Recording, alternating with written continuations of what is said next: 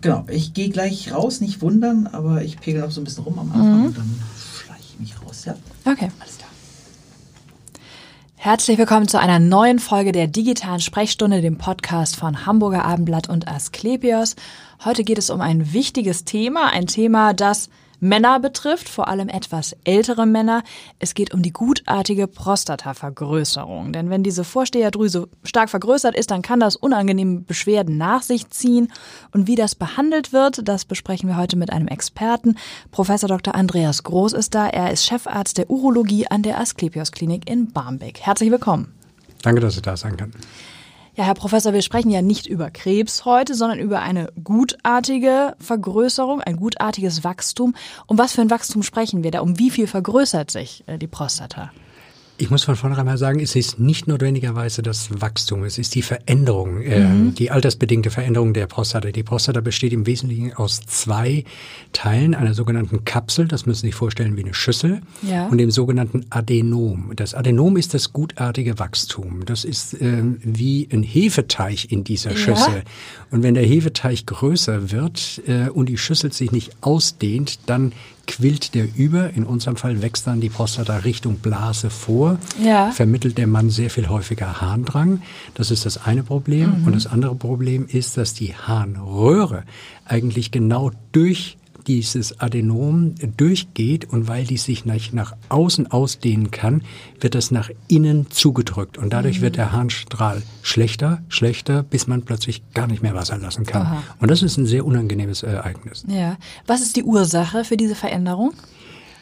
Genau wissen wir das nicht. Das ist äh, wahrscheinlich der Hormonkreislauf des alternden Mannes, äh, wobei ich den Studenten in der Vorlesung schon immer sage, das geht mit 20 los. Also, also Alter ist relativ. Das ist relativ. Allerdings relevant wird es dann so mit 35, da kommen so die Ersten und sagen, das ist nicht mehr so wie früher. Mhm. Aber wirklich äh, quantitativ relevant äh, ist es ab 50. Wir können Ja. äh, sagen, 50 Prozent aller 50-Jährigen haben äh, Probleme oder Problemchen, 60 Prozent aller 60-Jährigen, 70 und so weiter und so weiter. ja. Und es ist ja die häufigste urologische Erkrankung. Das ist korrekt, glaube ich, ne? Neben dem Steinleiden äh, ist es äh, das häufigste, was wir äh, in unseren Sprechstunden für die niedergelassenen Kollegen und für uns in der Klinik sehen. Wie viele Fälle haben Sie so in der Klinik im Jahr?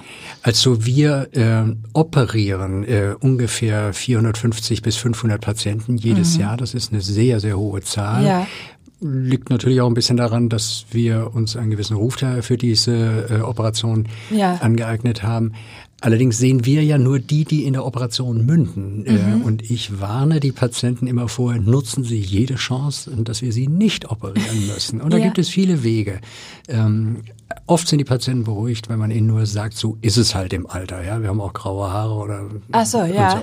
Das heißt aber, dann sind die Schmerzen nicht so stark. Das sind, na, das ist, Schmerzen kennen unsere Patienten eigentlich kaum. Wir umschreiben das mal liebevoll mit Diskomfort. Ähm, das ja. heißt, die Patienten gehen äh, durch die Stadt und wissen schon mittlerweile hier vom großen Bursa bis zum ähm, äh, Jungfernstieg, wo zwei Klos oder Klöchen wären, wo sie mal zwischenlanden können. Mhm. Ja. Ähm, die können nachts nicht durchschlafen. Das sind ja keine Schmerzen, aber, Aber es es kompromittiert so Ja. die Lebensqualität. Genau. Ähm, viele Patienten wollen auch nur wissen, dass sich nichts Böses dahinter verbirgt. Und dann sagen sie, mit dem Rest komme ich zurecht. Okay, ja. Dann nimmt der deutsche Mann und der französische übrigens und sonst niemand auf der Welt äh, pflanzliche Mittel. Äh, das sind Umwege, die wir gerne mit in Kauf nehmen. Äh, dazu gibt es überhaupt keinen Beweis, dass es irgendetwas wirkt.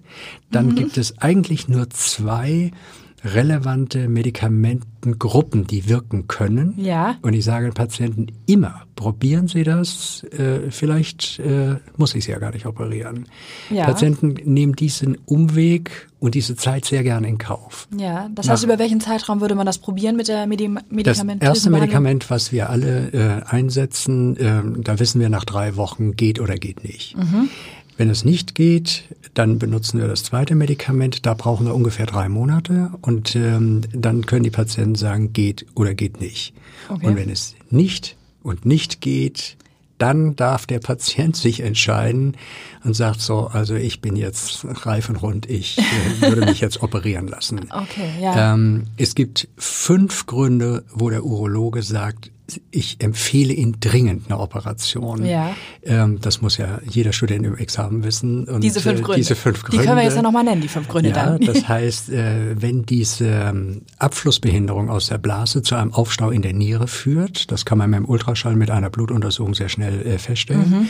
Wenn der Patient Steine in der Blase entwickelt, wenn er immer wieder Harnwegsinfekte hat, wenn er aus der Prostata blutet, Mhm. oder wenn er mehrfach gar nicht Wasser lassen kann. Ähm, und das hatte ich ja eingangs schon gesagt, das ist schon ein eindrucksvolles Erlebnis für Ja. die Patienten. Das heißt, das würden Sie auch erstmal alles untersuchen, wenn jemand zu Ihnen kommt mit äh, Das, das sind ganz wenige Untersuchungen. Das haben wir in, äh, eigentlich im Rahmen der Aufnahmeuntersuchung ist das eigentlich schon alles erfasst. Ach so, okay. Das heißt, wenn jemand kommt, was machen Sie dann? Also Ultraschall oder? Wir machen eine Harnstrahlmessung. Wir bitten die Patienten immer mit äh, voller Blase zur Untersuchung zu kommen. Wir machen eine Harnstrahlmessung, dann gucken wir im Ultraschall, äh, wie die Blase aussieht, äh, wie die Konfiguration der Prostata aussieht, ob eben Steine drin sind. Äh, Ja. Wir untersuchen den Urin, ob ein Infekt drin ist. Wir machen Ultraschall der Niere, eine Blutentnahme. Und ähm, weswegen die Männer ja so ungern zum Urologen kommen, wir untersuchen die Prostata mit dem Finger vom Darm aus. Ja, aber Sie sagen ja, viele Männer werden auch geschickt dann von ihren Frauen. Und Ich würde mal sagen, mindestens die Hälfte. jetzt haben wir ja schon gesprochen, irgendwann wird eine OP dann notwendig. Äh, was genau läuft da ab? Wie, wie läuft dieser Eingriff ab? Wenn ich da noch einen kleinen Einschub machen kann. Äh, die Prostata ist ja ein sehr mystifiziertes Organ. Die Yellow Press bezeichnet die Prostata als die Orgasmusdrüse und deswegen wird da mehr Tamtam gemacht als zum Beispiel bei den Rachenmandeln. Ja, und, ja. Ähm, es gibt zwischen einer wirklich ähm, heilenden Operation und den Medikamenten, die ich vorher genannt habe, Ja. noch eine ganze Menge Zwischenschritte, so. die Sie bei anderen Organen gar nicht kennen. Also man kann zum Beispiel Wasserdampf in die Prostata spritzen. Man kann an so eine Art Anker einwerfen, um die ähm, Harnröhre von innen nach außen zu dehnen. Ähm, man kann eine, eine Art äh, Stent ähm, in die Prostata einlegen für ein paar Tage den dann ziehen in der Hoffnung, dass die Prostata etwas geweitet bleibt. Ja. Ähm, das ist bei vielen Patienten sehr beliebt, weil es ihnen Aufschub gibt. Man muss denn von vornherein sagen, das ist jetzt hier keine Lösung. Das Ja. ist zwischen den Medikamenten und der wirklichen OP gewinnen Sie Zeit, vielleicht ein Jahr, vielleicht fünf Jahre, wenn Sie viel Glück haben. Ja. Aber irgendwann wird die OP fällig. Ja. Viele Männer sagen aber, die Zeit will ich mir nehmen, weil, und jetzt komme ich zu der OP, Ja. wir bei der OP äh, zwei Dinge haben, die die Patienten sehr äh, fürchten. Mhm. Das eine ist die Harninkontinenz, dass sie unfreiwillig Urin verlieren. Ja. Ähm, das ist, ähm, dazu muss man sagen, dass 15 Prozent aller 60-Jährigen bereits unfreiwilligen Urinverlust haben, obwohl noch nie was an der Prostata oder Ja. Blase gemacht worden ist. Das Ja. ist eine unglaubliche Zahl. Zahl, das stimmt, ja. Durch die Operation kommt lediglich ein weiteres Prozent dazu. Das ist natürlich für diesen einen 100 Prozent doof. Und wenn ich Ihnen sage, wir operieren 450, 500 Patienten im Jahr, sehen wir fünf Männer, äh, bei denen wir diese äh, katastrophale Komplikation verursacht haben. Ja, ja. Äh, davor haben die Männer natürlich Angst. Ähm, das zweite ist ähm, der trockene Samenerguss. Die Strukturen, die dafür, dazu führen, dass während eines Orgasmus Samen vorne rausgehen, die werden bei der Standardoperation, wenn ich das mal so nennen darf, Ja. ähm, zerstört. Und zwar äh, sehenden Auges und willentlich, weil nur dann die Operation komplett ist. So. Deswegen gibt es auch hier wieder Kompromisse, wie man die Prostata behandeln kann, dass man den, ähm, den Samenerguss ähm, erhalten kann. Ja, okay. Das ist die Wasserstrahlmethode, über die wir Über die in, wir auch äh, noch mal sprechen wollen Ja, vielleicht über ein die wir später nochmal sprechen, genau. Genau. Ähm, man kann allerdings auch diese, ähm, wir nennen das in der Fachsprache Ejakulationsprotektiv, also Mhm. Samenerguss erhaltende Operation, kann man auch mit dem Laser machen. Ähm, Ja. äh, Man muss aber damit umgehen können. Verstehe. Das heißt also, diese Zwischenschritte sind in der Regel werden die gemacht oder was vor der OP, weil die ähm, Also das ganz Wichtige ist mir ein ausführliches Aufklärungsgespräch. Und äh, die Patienten in Hamburg sind ja eigentlich medizinisch sehr verwöhnt, nicht nur in der Urologie. Es Ja. gibt äh, sehr viele, sehr gute Ärzte in der Stadt. Und ich sage jedem Patient, bevor ich etwas an mir selbst machen lassen würde, würde ich mir eine zweite Meinung einholen. Okay, ja. Und ähm, damit man das nochmal hinterfragt, was wir den Patienten erklärt haben. Und am Schluss ist es wie wenn man auf einem 5-Meter-Brett steht. Irgendwann mal muss man springen. Ja? Ja. Und dann muss man sagen, ich mache jetzt die Ich OP jetzt, oder, ich ich gehe die, oder ich gehe die Treppe wieder runter. Verstehe. Und die Operation, wie läuft die dann ab? Welche Verfahren gibt es da? Sie haben ja eben schon dieses Also die klassische, ja. ja, äh, Aquabeam ist jetzt sozusagen das Neueste. Neueste. Sie haben das Pferd von hinten auf. Die klassische die Methode klassische. und äh, in Deutschland immer noch am weitesten verbreitet ist die klassische äh, Schlingenresektion, was man im Volksmund auch Ausschaben nennt. Mhm. Äh, wir haben Hamburg komplett konvertiert. Äh, wir haben äh, im äh, 2005 mit Laseroperationen Ja. angefangen und haben vor zwei oder drei Jahren äh, mal die Situation in Hamburg nachuntersucht. In Hamburg werden mittlerweile 60 Prozent aller Patienten äh, mit Lasern operiert, an allen Standorten ähm, ja. äh, der Hamburger Kliniken. Also haben Sie gut missioniert. ja. Ja, ja. Ähm, und die klassische Operation ist aber nach wie vor diese Schlingenoperation. Der Nachteil der Schlingenoperation ist, sie haben ähm, eine sehr viel höhere Quote von ähm, Inkontinenz. Die liegt da bei drei, vier Prozent. ja, Das ist im Vergleich zu unserem 1 Prozent schon mal ein erheblicher das Unterschied. stimmt, ja. Und sie haben einen deutlich höheren Blutverlust. Und wir operieren ja nicht den jugendlichen Helden, sondern den alternden Mann. Mhm. Und die sehen zwar alle äh, schick aus und sind auch ganz fit äh, heute, die alten Herren. Ja. Aber wenn die mal einen halben Liter Blut verlieren, dann merkt man doch, Ist dass das das doch alte anders als bei Herren einem sind. 20-Jährigen, ja. Und der große Vorteil der Laseroperation sind, dass die deutlich, deutlich weniger Blutverlust haben. Mhm. Ich kann berichten, dass wir letztes Jahr in dieser großen Zahl von Patienten einen Patienten hatten, der eine Bluttransfusion brauchte. Mhm. Notabene kommt deswegen die Zeugen Jehovas so gerne zu uns, weil wir den Versprechen kann man in der Medizin sowieso nie was, aber wir können den fast zusagen, Dass es äh, keine- dass es äh, gut geht. Ja. Und wie lange dauert so eine Operation oder so ein Eingriff? Jetzt müssen Sie einen dummen Spruch anhören. Eine OP dauert so lange, bis sie fertig ist. Ist- Junge Ärzte haben immer Interesse daran zu zeigen, wie schnell Schnell. sie was erledigen können. Ja. Ähm, alternde Ärzte haben Interesse daran zu zeigen, wie gut sie was operieren können. Wenn sie gut sind, sind sie auch relativ schnell. So, Ja. nach dem Drumherumgerede sage ich, eine OP, eine Prostata-Operation, wenn ich den Saal betrete und wieder verlasse, ist selten äh, länger als eine Stunde. Mhm. In der Regel bin ich nach einer Dreiviertelstunde raus. Hängt davon ab, wie groß die Drüse ist. Und wie lange bleiben die Patienten dann noch in der Klinik? Der Krankenhausaufenthalt in Deutschland ist ja ein Politikum, der ist ja nicht medizinisch getriggert. Wir kriegen ja nur äh, adäquate Bezahlung, wenn Patienten eine Mindestliegezeit haben. Das ist geradezu grotesk, aber Ja. so ist es. Äh, und deswegen liegen die Patienten bei uns zwei Tage. Ich habe eine Lizenz äh, in New York, äh, da machen wir diese OP ambulant. Ach so, die gehen dann sofort wieder nach Hause im Grunde. Also Gut, hier. die nicht sofort, die nicht wachen, so- die wachen auf Oh, und wir ja, gucken die einmal liebevoll an und Aber dann, gehen die nach Hause. Ja. Mhm. Dann wollen wir noch mal sprechen über die neue Methodik. Ja. Die haben Sie eben schon angesprochen. Aquabeam heißt die ja. Was genau passiert da? Aquabeam hat einen sehr intelligenten Ansatz, dass man äh, die Entfernung der Prostata nicht so sehr von dem Handwerk des Operateurs abhängig macht, sondern von einer äh, Computereinstellung. Es wird zunächst mit dem Ultraschall exakt gemessen, wie die Kapsel liegt und wie das Adenom liegt. Die beiden wesentlichen Ja. Strukturen, die ich vorhin erklärt habe. Und dann kann man mit einem äh, durch die Harnröhre einen Stab einführen, aus dem ein Wasserstrahl rauskommt. Das müssen Sie sich wirklich so vorstellen wie ein Kercher. Ja. Und der kerchert dann genau das weg, was Sie vorher im Ultraschall äh, gemessen und im Computer berechnet haben. Ähm, das macht die OP deutlich unabhängiger von der Tagesform oder Qualität des Operateurs. ja, das wird manchen aber nicht gefallen, wenn die zeigen wollen, wie gut sie sind. Wenn, da, wenn jetzt doch die Technik eine Ja große gut, das, Rolle man, spielt. muss, man muss fairerweise sagen, äh, das ist jetzt erst ein anfängliches Modell. Äh, Ja. Da gibt es noch eine ganze Reihe von Defiziten.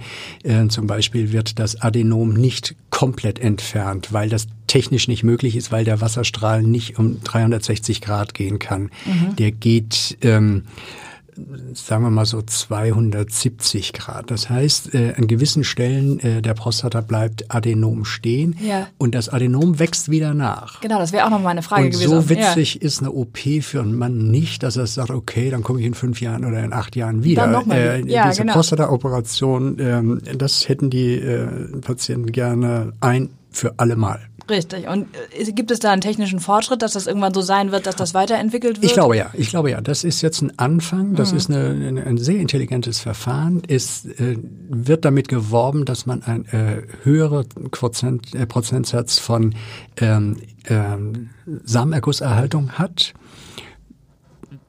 Das kann ich noch nicht ganz so nachvollziehen, aber ähm, die Patienten fragen danach mhm. und äh, wir können das so einstellen, weil der Computer das äh, ja. ermöglicht.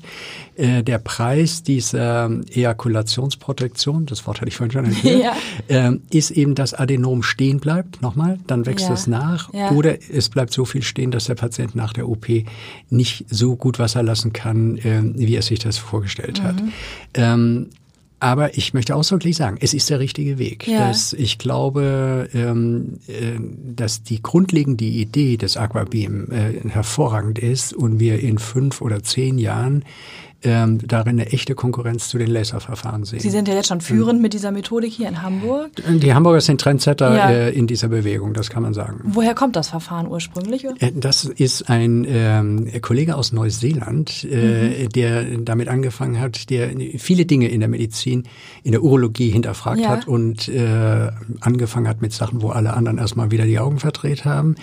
Äh, mittlerweile hat er aber doch so eine Reputation, dass man sagt, oh, wenn, wenn der sagt, das ist ein interessantes interessantes Verfahren, dann hören wir mal drauf. Ja. Ähm, also von dort kommt es. Es gibt Zentren in Kanada, ja. äh, in äh, Kalifornien und äh, wir Deutschen sind hier ziemlich weit mit vorne drin. Ah ja. Und Sie sind ja sowieso sehr aufgeschlossen. Sie haben ja unter Ihren Hobbys angegeben, Laser im OP. Also dann gucken Sie ja wahrscheinlich, was an neuen Techniken auch so kommt. Ja, das ist interessant. Ich bin eigentlich Altsprachler von meiner Schulbildung Ach her. So, ja. Und äh, Physik war jetzt nicht gerade das, äh, der Schwerpunkt meiner, äh, meiner Schulnoten. Ähm, äh, und heute beschäftige ich mich mit äh, Laserphysik, halt Vorträge dazu äh, ja. und äh, äh, ja, wie der Weg manchmal so geht. Wie der, ne? Ja, genau. Deswegen wollen wir nochmal über den Weg vielleicht sprechen sprechen. Wieso sind Sie Arzt geworden, Professor Groß, und warum dann in die Urologie also Arzt ist äh, relativ leicht. Ich, äh, ich hatte mir überlegt, ob ich Theologie mache oder, oder Medizin. Das sind ja verwandte Fächer und ähm, ähm, so, nun ist es so geraten, äh, meine Frau legt die Stirn in Falten, wenn ich sage, die Theologie hätte ich auch geschafft. Sie müssen dazu wissen, dass ich katholisch bin. Ja, ich auch. Da habe ich große Sympathie. ja. und meine vier Kinder sind froh, dass ich eben nicht Priester geworden bin. Ja gut, das wäre dann auch schwierig geworden. Und ähm, so, und dann äh, die Urologie, wissen Sie, das ist so, ähm, das ist so, wie Sie plötzlich die Frau finden, von der Sie sagen, ich glaube, wir zwei schaffen das. Und ja? so war das mit und, dem Fachgebiet. Und ja. so war es mit dem Fachgebiet. Und als ich äh, Mitte der 80er Jahre in die Urologie gegangen bin, war das ein aufstrebendes Fach. Mhm. Vorher waren eigentlich immer die, die ein bisschen zu blöd waren für die Chirurgie, sind in die Urologie gesteckt worden. Also äh, wenn irgendwelche älteren Urologen jetzt zuhören, bitte ich um Entschuldigung. Aber so, so tendenziell war es schon so. Und ja. in, in, den 80er Jahren hat sich die Urologie übrigens durch den Hamburger Professor Knipper auch berufspolitisch äh, aus der Chirurgie rausgelöst. Mhm hat sich als großes Fach entwickelt mit Kinderurologie, geriatrischer Urologie, onkologischer Urologie, Funktionsurologie ja. und so weiter und so weiter. Ähm, dazu die modernen Operationsverfahren, eben die Laser. Ähm, ja. Und plötzlich dachte ich so, das ist es. Okay, also aufgrund der Vielfalt dann auch des Fachs ja, am absolut. Ende. Ja. Mhm. mhm. Und was sind denn sonst so Ihre Hobbys, außer Lasern dann?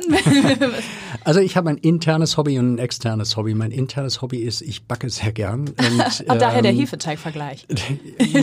das ist übrigens genau das, wo ich mein Canossa immer erlebe. Ja, als so der Frankfurter Kranz wäre mein besseres äh, Showstück. Ja. Ähm, und zu meiner großen Freude ist eine meiner Töchter auch ähm, äh, Konditorin. Oha, ja. Ähm, und das externe ist, meine Frau und ich unterstützen eine kleine Schule in den Slums vor den Toren Kapstadts und mhm. äh, da machen wir sehr viel hands-on und äh, nerven unsere Freunde hier in Hamburg, dass wir bei jeder Gelegenheit Geld sammeln. Und das ist so gut, wann fahren Sie das nächste Mal hindern? Wenn 30. Januar. Ah, das ist ja schon sehr bald. Dann wünschen ja. wir eine gute Reise und vielen Dank, dass Sie so gut aufgeklärt haben über das Thema. Vielen Dank. Vielen Dank. Professor Groß war das und hören Sie gerne wieder rein in die nächste digitale Sprechstunde. Vielen Dank.